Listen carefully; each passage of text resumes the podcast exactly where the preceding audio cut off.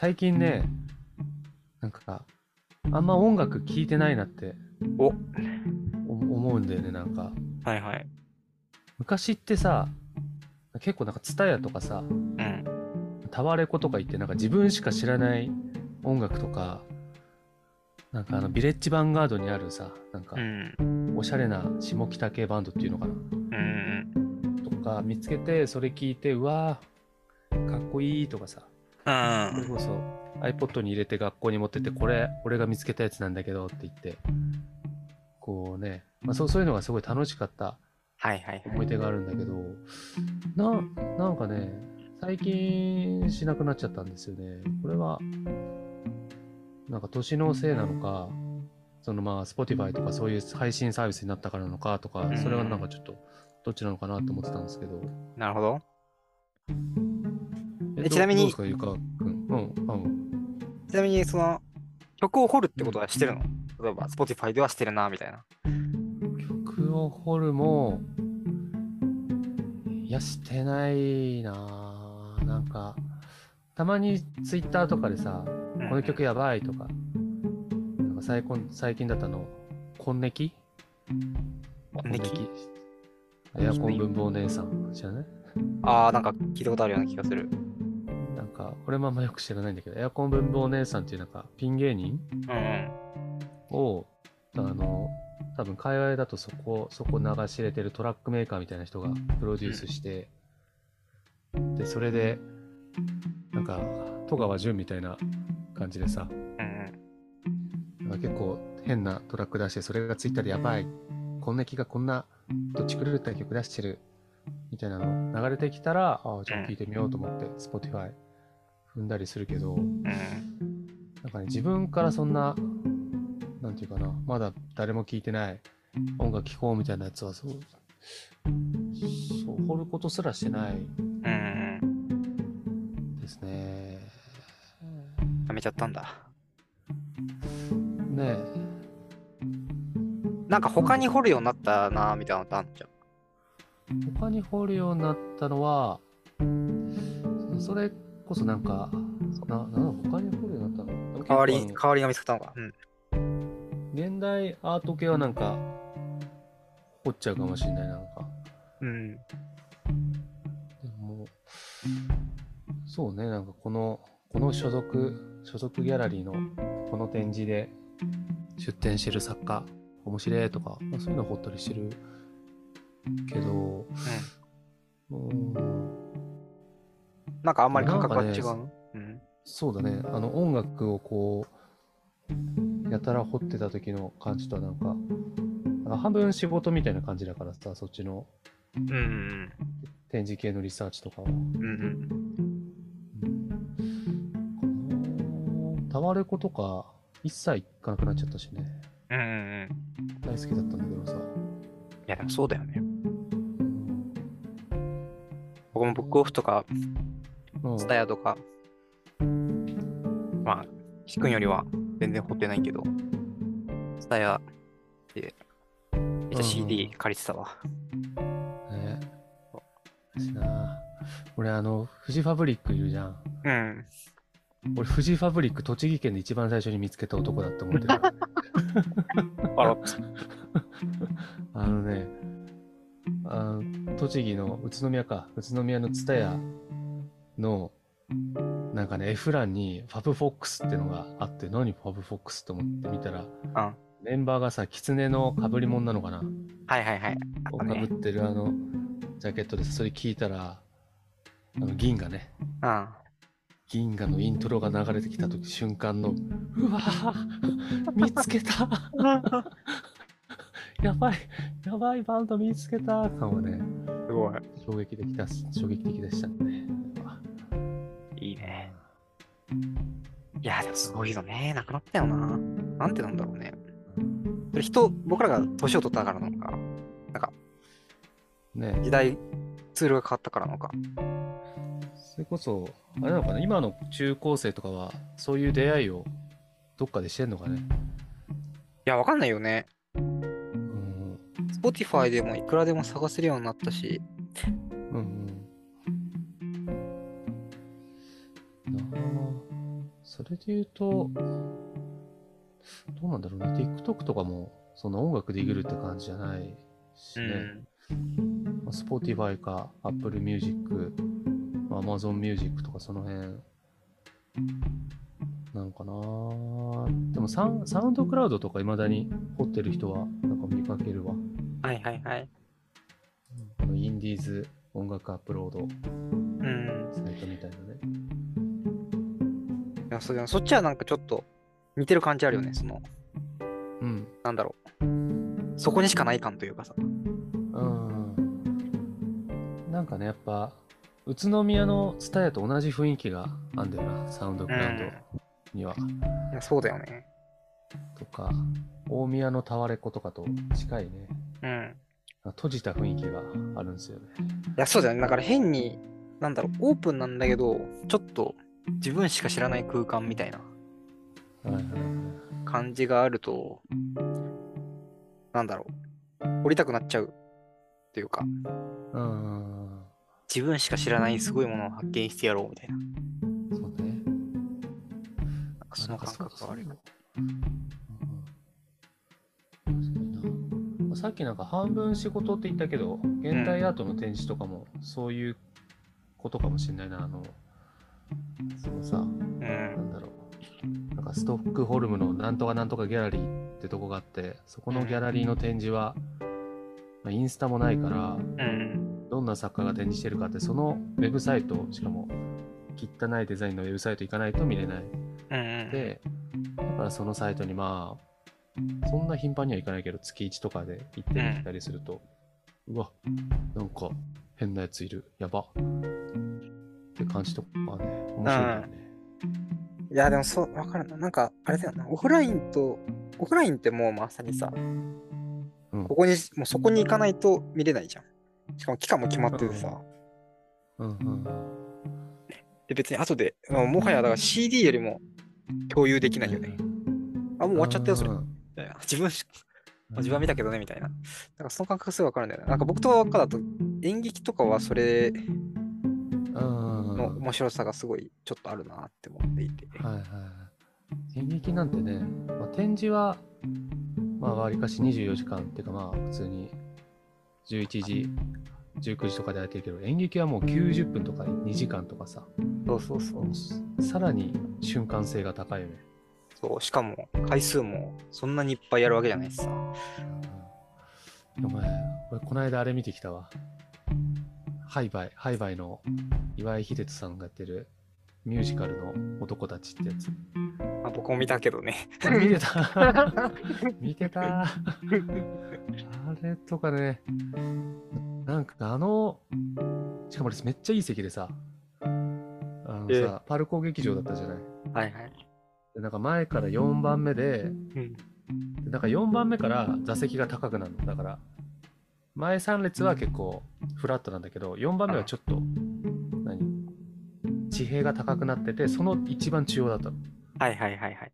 もうね、ユースケ・サンタマリアが俺見ながら演劇し演技してるんじゃないかなってぐらいね、でその時の、なんか、プレシャス感っていうかね、うわ、贅沢みたいな。めっちゃ俺今贅沢なことしてるわ感はね、すごいテンション上がったね、あれ。いやー。僕もめちゃくちゃいい席だったから。マジで。え、それいつ行った？もはや一緒なんじゃない？えー、嘘んでもな、なんかね、あの、ね結構長かったかそうチケットがね、まだ取れるらしくて、多分そんな入ってないんですよね。あ。ああ、そうなんだ。もったいないぜ。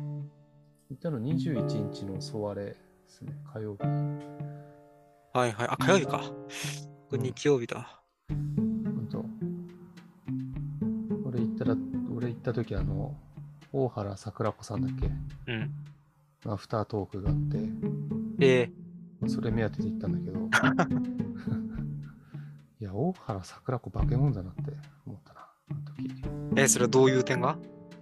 だってさ、まあなんか、あまりにそうこの見てる同士の話になっちゃうとあれだけど、うん。あの、なんか男が4人出てきてさ、うんその4人の男たちがなんか昔話してて、だんだんだんだん、何、年を、年を老いるまでのうん。話がどんどん進んでいくみたいな話じゃないですか。うん。大原桜子、まずさ、その4人の男の、まあ、恋人とか、なんていうの、恋愛関係なく全部一人でやるっしょ。いや、確かに。で、しかもね、歌がめちゃくちゃうまいんだよね。はいはいはい。であの、1幕2幕ってあるんだけどさ、1幕終わりのなんか自転車の歌とかあったじゃない？はいはいはい。あれとか多分、本当はお話上いらないんだけどさ、歌がうますぎるからあのパート追加したんじゃないかなってぐらい、はいはいはい。なんていうかな、まあ、ななんなまあ、主役はもちろんそのタイトルも男たちってあるぐらいだから男たちなんだけど、なんかその男たち以外の要素全部大原桜子がこう完璧にこなしてる感じがあってね、うん。化け物だなこいつって思ったんだよね、その時。単純に可愛いしね。あれが良かった。小原桜子最近本を出したから、そうなの？なんかね、演劇報告書っつって、えまだ買ってなかったから今買ったわ。ー、になってたんだけど。いや、でもそうだような。なん、か、その話を別のお声もして、そうそう、なんか、僕なんかライブとか行ったことないんだけどさ、あ本当意外だわ。なんか演劇でうん。めちゃくちゃ歌うまい人出てくると、うん。歌の力ってマジすげえなってなんか思うんだよな。いや、本当ね。最近見たのだと、大原桜子もそうだし、あと、うん高畑充希。まあ、うん。あの、何出てたの？劇団、劇ネモ集、劇団ネモ集校えの、で高畑充希に当て書きをしましたっつって。ー、うん。で、最後、しかも、作曲家が椎名林檎で。もう、神、神なのかみたいな。それはもう、夫人がもうね、当たりでしかないね。信じられないぐらい良かったし、あと、根本周子の劇は結構最近うん。音楽が良くて、あの、チャランポランタンっているじゃん。ああ、はいはいはい。そうチャランポランタンがもう俳優としても出るし、歌も歌うみたいなえー感じのやつも、うん、それがね、まず一番ね、音楽すげえってなったね。歌手、はい歌手の声量やばいし、歌手ってすごいよね、本当に。すごい。あとあれだな。あの、うんやべどんどん出しちゃうけど、あの、それまた岩井秀人さんのうん。やつで、うん。やばい。名前が出てこない。あの、ですよ。超有名な、あの人、あの人。誰？あの人ですよ。野田マップに絶対出る人ですよ。マスタカ子だ、マスタカ子。うん。マスタカ子のね、栽培で歌った曲はね、いやもうはじ、初めて歌で泣いたね。なんか、歌特にストーリー上別に泣く場面でもないね。すごすぎて。松たか子なんて歌える女優のもう最強格でしょ。最強ですよね。うんすごいな、なんか、なんかね、ど同時に、うわ、俺ちょろいなとも思っちゃうんだけどね。なんうか、ん。え、それはどういうこと？こんなさ、こう、何？まあ豪、豪華だったり、まあ、その、搬送につけてさ、うんで目の前で、まあ、さっきまで演劇してた人がさ、うん。こう全力でこう口開けてパフォーマンス、まあ、歌ってるの見ると、うんなんかね内容うんぬん飛び越えてうん。なんていうの力技で感動させられちゃってる感じがうん。すんのねあ別にこれは悪い意味じゃうん。なくてだし、まあ、そんくらいのことをやんないとあの劇場のさそれこそ松たか子とかうん。高畑充希レベルになると、まあ、何千人？何千人もいかないか、まあ、かなりの数の箱を埋めるわけだけどさうん。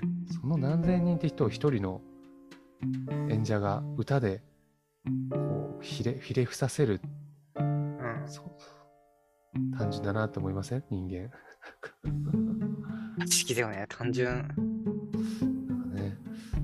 シンプルでいいんだなとかねいやなんかね、それで、音楽っていうところで言うと、最近うんよく考えてるのが、仕う事んでもそうなんだけど、まあちょっと、まあ、あとアートとかもつながるか。なんか、言葉とかと音楽とか、ビジュアル、あ、芸術、そのなんだ見た目みたいなはいはい。ものの違いあと音楽、うん。そうそこでなんだろうっていうのをなんかうんうん最近考えててうん。うん。なんか例えばさはいはいはい。なんか1970年代のなんかうん歴史とか、なんか最昨日昨日昨日とかなんか、ううデビッド・ボーイ知ってる？うんうん、なんかもちろんもちろん。うん。あ今なんか映画やっててさあ、やってるね。ドキュメンタリーの見てないな。そうそう、うん昨日 MAX 見たけどさなんかあとなんか1970年代のあの、歴史とか謎にまあなんか調べてる熱い。てか、ええあの浦沢直樹にハマってて、なんかどんどん固有飯ばっか出してるからけど、うんうん。はああの20世紀少年とかあるじゃん。いはいはい。あの時代ってさ、音楽、ロックで世界をうん。変えようって、愛と平和を歌おうみたいな。はいはいその時期じゃん。多分デビッド・ボーイもそこら辺の時期なのかなちょっとちょっと一つ代前かな、そこより。どうなんだろう。1947年だから、30歳ぐらいの時が結構盛り上がってるから、でも同じぐらいか、1970年代ぐらいかな。そうそう、だからそこら辺でさ、うん音楽、まあ今もそうだよね。音楽っうん。てものすごい人を熱狂させるはいはいはい。し、その多数な人間をものすごい動員するというかさ、うんうんうん。ぐわーってもう巻き込む感じがすごいあるよなって思う。そう一方でさ、最近よ、うんうんうんその、でもなんだろうな、同じことを考えようみたいなことだけやっててもさ、はいはいはい。それは思いました。そう。建建設的にならないというかさ、いや、愛と平和の先に何があったかって言ったらさ、なんかまあ、うん。よくわかんない。よくないっていうか別に何か起きたわけじゃないっていうかさ、はいはいはい。そうだね。そう。みたいなことを、はい。はいはいはい。まあそのまあメディア論みたいな語り口だと思うんだけどさ、まあ、テレビとかラジオとか、まあ、マスメディアってものが失脚していってで個人が個人でメディアを持ってで誰しも情報を摂取できる場所を選択できるようになった結果その大勢を一気に、まあ、感動させるデビッド・ボーイみたいなスターが今どこにいるのかみたいな話だと思うんだけど、うん。で、それでなんか一個、何、まあ我々の実感としてあるのが、その、まあ劇場でっていううんことよね。その不特定多数じゃなくて、まあ、その日その場所に集まった大勢をうん感動させるって形での音楽とか、あとな、なんなんだろうね。ひたすらたくさんの人にむやみやたら届けるっていうのがもうなくなっちゃったっていうか、もうそういうのがうん。あんまり意味がないって、まあ、みんなが一一回思っちゃった後だから、うん。どうしても情報を届けるキュレーションみたいなものが必要なんだろうね。うん。なるほど。キュレーションみたいなのが必要なのかな、そうそういうのを感じる？僕はそう感じてて。うんうん。どうかな？いや、でもどう。うんもう一回今、タワレコとか行ってみると面白いんじゃないかなって思ってさ。おお、なるほど。わかんない。言ってくればよかったな、今日。多分さ、前までのさ、まあ、タワレコとかはさ、うん。まあ何かこう時代の大きな、まあ、それこそマスメディアとかがプッシュしてるアーティストをこうえもうじゃあここが売れ線ですみんなで曲次に聴く曲はこれだっていうのが一つの方針だったんじゃないかなって思うんだよ、まあ、これ超憶測で言ってるけどうんね、多分今はじゃあそれじゃ音楽売れないしまあなんならそういうキュレーションっていうのは Spotify とかがやってるからあの NEXT ライダーみたいなプレイリストで、だからそれにそのローカルな CD ショップとか勝つためにはその店舗ごとの情報のキュレーションってものを打ち出していかないとうんその場所に行く意味がなくなっちゃうからそういうことをタワレコはしてるんじゃないかなって思ったけど実際見てないから何とも言えないですね。いや、でもそれめっちゃそうだよな。なんか、なんか本本屋とかも結構同じこと言えるなって思ってて。結局今ってどんどんそのさ、でっかい書店、てかもうもはやアマゾンだよね。アマゾうんン当てちゃってさ、でっかい書店ですら結構苦労してる。小さい書店なんてなおさらみたいな世界になってきてさ。で多分昔は多分大きな物語があればよくよかったというかさ、うんうんランキングがどうちゃらみたいなうんうんうん話であったけど、ランキングなんて Amazon でいくらでも見れるしさ、うん。みたいなことになってくると、で、しかもなんかランキングも人々はなんか飽きてきてさ、まあ本とかだったら、なんかひろゆきの本がトップにあって、なんか、わんねえなみたいな。う ん思ったりして、で、中で、自分はこういうのが好きだと思うからってすごい、ある種エゴ的な価値観でキュレーションしてるとか、うんななんかそういう、そういうなんかね、こう大衆に向けた一つのキュレーション、まあ、Spotify とか Amazon 的なものに対する反抗が、まあ、歌謡曲とか、うん、昔のものを掘るっていう、ああいう、あの辺の部分はもしかしたらその辺のカウンターだったんじゃないかなとかもた。あれなんだよね、その、音楽を掘ってる時期があって、今、Spotify とかでもう掘ることなくなっちゃったっていう、ちょうど中間に、あの 3, 3年ぐらいレコードを収集してた時期がうん、あったんですよ。うん、それは多分もしかしたらそういうねムードの流れとかに自分の気持ちが重なってたのかなとかうん、うん。やっぱり人と話すって大事だね。ほんと。え どういうこと？いや、こんなんね、話さないと気づかないから。ね。え今どうどういうこと？ムード？その？反骨？最初は、うん。おと栃木県のさ、蔦屋とか、はいはい。大。宮のタワレコとかで、まあ、自分だけ、自分だけの音楽を探した時期があったけど、うん、だんだんだんだん、僕らがさ、多分成長するのと、まあ、インターネットとかが普及していくのって、まあ、結構重なってるじゃないですか。うん、で、まあ、ネットとかが普及していって、まあ、同時にマスメディアみたいなものがどんどん弱くなっていくと、うん、あんまりこう、ツタヤとかタワレコで聴ける音楽ってものに惹かれなくなっていくんですよね。はいはいはい。で、それで今は Spotify 的なもので、まあ、なんとなく流行ってるやつは聞くけど、自分では掘ることはしない。ってなる、そのちょうど過渡期にあたる部分で、なんかレコードとか、うん、その今、これからのキュレーションに入らないような、なんか外れちゃってるものに対して、うん、うん、なんか自分の好みを探そうとしてたっていうのが、実はうん。あったんじゃないか。なっていう、そうそうそう。あ確かに面白いな。だからね、今、あの Discord とか最近流行りだしてるじゃないですか。うん。あれもかなりローカルなコミュニティだから、またそこでなんか始まったりしそうですけどね。ちょっと Discord とかやりたいな、ゆくゆくは。なんか、ああ、そこで一個なんか、もうその次の段階を考えてみたときに、なんか最近思うのがさ、うん。僕の場合、まあ一回本本とかにもしてみようかな。いやなんか、うん。一回さ、そうそう、メジャーが嫌だな。ちょっとうんみんな知らないところで自分のいいものを見つけてみようかなっていうのもすげえわかるんだけどさ、でもなんか知らないものばっかり置いてるとさ、そのうん。周りと話が合わないからさ、はいはい。しんどいなみたいな、みたいな部分もあったりして、なんか次、うん。次来るのが面白いなって思うのが、はいはい。逆にその王道のところ、今王道なところが、ものすごくいろんな多様性に溢れてるからさ、うん、その。ものは同じなんだけど、うん。なんか独自の物語をつけるというかさ、実はこれとこれこうつながってんだよねみたいな。あれか、いわゆるワンピースで言うと考察が今やたら流行ってるとか、そういうこと？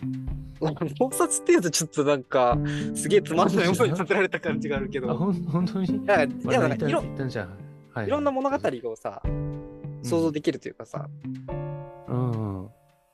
なんかそ、なんだろう、結構その点で感動してるところに対して、はい実はこういう歴史があるっていうことが分かることで、なんだろうメジャーなものも面白く受け取れるようになるうん感覚がちょっとあるというか、はいはい。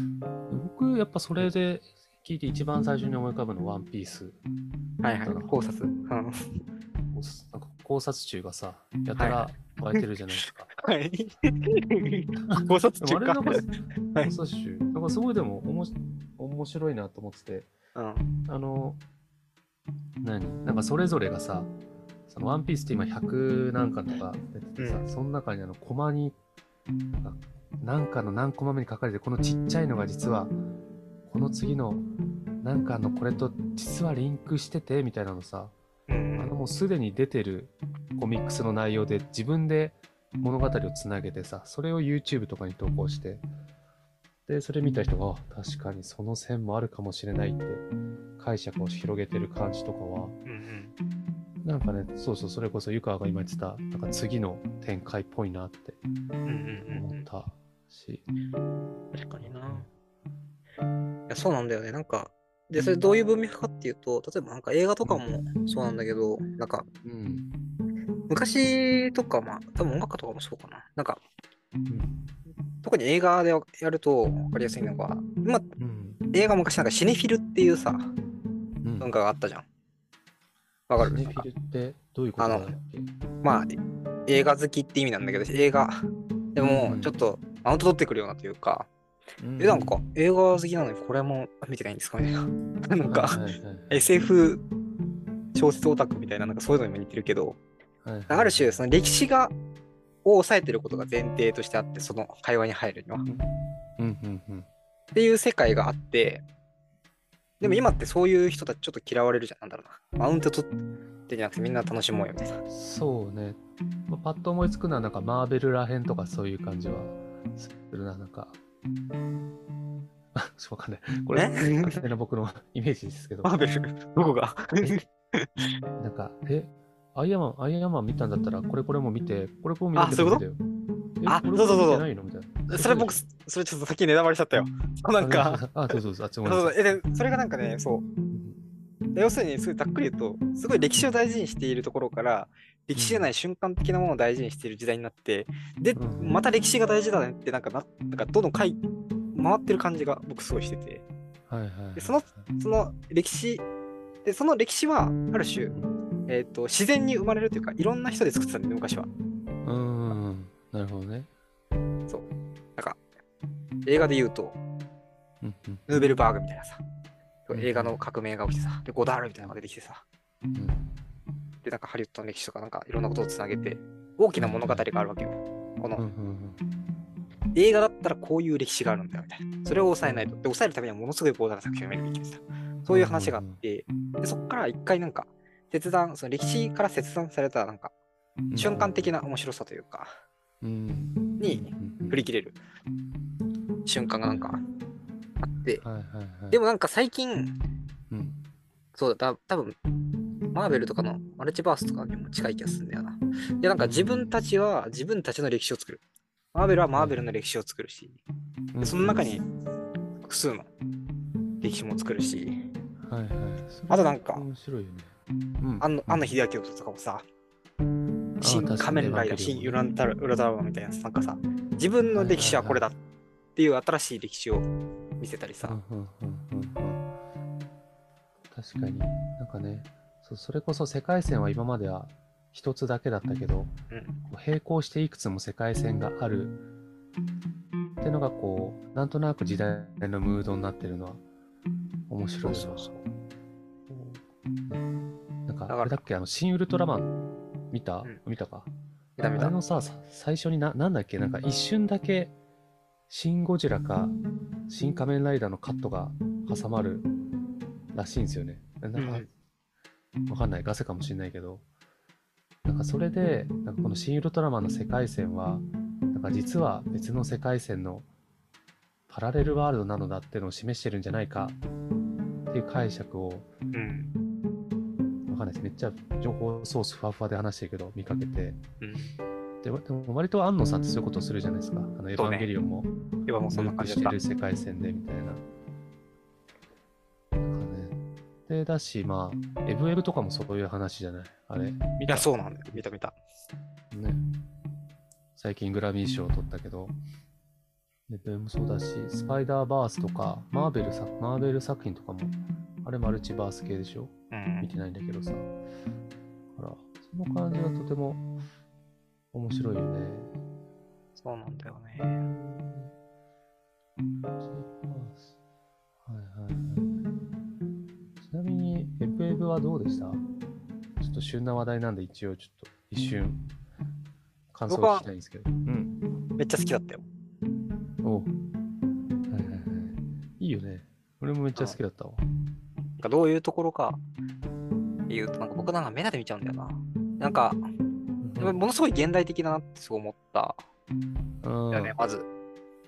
あとは、あんだけその、僕の見方は、まあう、いろいろ今、SNS とかさ、いろんな人がいろんな風に活躍してるのを見てさ、はいはい自分にはこういう道があったんじゃないかとかさ、自分大谷翔平になれたんじゃないかみたいな。そういうさ、いろんなことをね、それ。そう自分が大谷翔平だったらはね、みんな持ってた。みんな思うよね、最近。自分藤井聡太だったらな、みたいな。僕と、僕と同い年だよ、全員。大谷翔平、藤井聡あれ？藤井聡太違うか。てか大谷翔平の世代なんだっけ？藤井聡太はもっと若いわ。大谷翔平世代なんかすごいって言われるじゃん。出た94年世代。そうそうそう。大谷、藤波、藤波世代っていうのね。まあまあまあ、すごいいいや、ここ深掘ってやめたよ。そうでもそういうさ、そうね、自分、別の世界線だったら自分が大谷だったかもしれないとかそうそう思そううそう。そういう中でさ、自分のアイデンティティ、アイデンティティというかさ、よくわかんなくなってくる。まあ、だ多分こんだけ情報化社会になったからこそなんか出てきているようんうな気がするわけですよ。はいはいはい。その中でもわからんと。だって自暴自棄になったの。ね。自分的に、自分的になってたの？え、いや、いや僕はなってないけど、あ、はいはいエブエブエブエブ。あ、エブエブでね。うん。はいはい。あれはなんかそういうメタファーに僕は見えたんだよね。その、うん。めちゃくちゃいろんな世界を、はい見て、それで自分のアイデンティティがよくわかんなくなっちゃって精神が崩壊してしまう。うんうんうんうんうんそう。でもなんか、そうでもね、そこでやっぱ感動、僕めちゃくちゃエブエブ泣いてたんだけど、号泣したんだけど。ゆかは泣いてない作品の方が珍しくない？大体の作品で泣いてそんなことないよ。そんなことない？そんなことない。や最近それが、そう、最近考えてるテーマと刺さったからなんだけど。いや、なんかね、うん。そで、そこで結局、な、自分こういう世界線あったんじゃないかっていう、表面的なっていうかさ、表面的に見えるキャラクターがどうだったかっていう話じゃなく、最後に行き着く自分のアイデンティティを定義するのは、結局、目の前の人間を愛するかどうか、てか愛してるかどうか、そそこに行き着くっていうのが、僕は号泣ポイントで。いいっすよね。そ隣人隣人をまず愛せと。あはいはいはい。こういうね。いやそう。俺もねなんかずるいずるいなと思いながらこうあんだけ話広げてってマルチバースとかさこう指ソーセージとかさあ広げて広げて最終的にこう、ね、隣の人を愛しましょうってこのこのなんかうわってなりましたね カーってなんだよ。なんかね、ちょっと、そうそう、なんかいい映画だったわ、あれは、ちょっと。いや、あれね、ほんと。じゃあ、なんか無理やり最初の音楽ディグらなくなったっていうところに、何かしらの結論みたいなやつつけて終わりたいな。やば。喜利だ。いつもましてすごいカオスな感じになっちゃった。割とね、多分お互いに最近見てた演劇とか映画があったからいや、でも僕なりのまとめとしてはやっぱあれかな。うん。なんかディグってた時も、結局なんか自分の、あ、あすべてつながるわ。やばい。自分のアイデンティティっていうか、うん。自分とは一体何だろうって自分探しなんですよ、多分全部。はいはいはい。ディグって自分なりのストーリーってどこにあるんだろうみたいな。うんうんうんちょっとみんなと違うところにストーリーあるんじゃないかなみたいな感じで、タワレコに行って、うんうんなんかよくわかんないレコード探しに行ってみたいな。うんことやるでまあそういうところに見つかる可能性はあるけど、なんか、結結局そういう風に集めた何か点をさ、はいはいはい。なんか線にして語れるようになって初めてなんか、アイデンティティのようなものがさ、うんうんうん。見つかるような気がしており。はいはいはいはい。すごい。なんか、感動的な音楽流れてるような るほどね。ちょっとすみません。茶化しちゃったけど、続けて。まあそんな、だから、うん結論はないけど。なんか最近そうね、やっとこさ、なんかさ、いや多分20代後半までいろいろ積み上げてきたなんか点のさ、何かをさ、うん。徐々になんかつなぎ合わせるタイミングは。ちらほらあるというかさ、うんうんうんうん。そう。まあでも多分これからも悩むだろうから、まあどどっかの、いつかあの秀明みたいに、ちゃんと自分のね、自分の歴史はこれだと、世の中に示せるぐらいになれると、多分楽しいんだろうな。多分大変だろうけどね。なるほど。もうこれからは、俺らが時代を作っていくんじゃい。いや、そういうことじゃないんだよね。あ、ごめん間違ったわ。でさ今、今面白いのはさ、その別に、そう昔は多分ストーリーを組み上げるのが、これが世界の歴史であるって、その世界に示す話だったけど、今面白いのはさ、自分は自分こういう歴史だと思う。自分はこういう歴史だと思うっていうのがね。あの、ちょっと言い回しが良くなかったけど、これからは、俺らが、俺らの歴史を作るんじゃいっていう、そういうことをそうそう言いたかったことのね。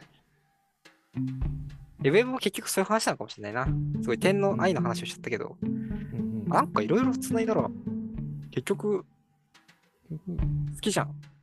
あ子供のことも、夫のこともみたいな。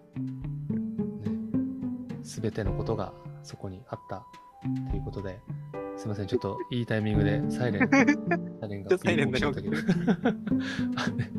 まあちょっとこうこんな感じで今回はいいんじゃないですか？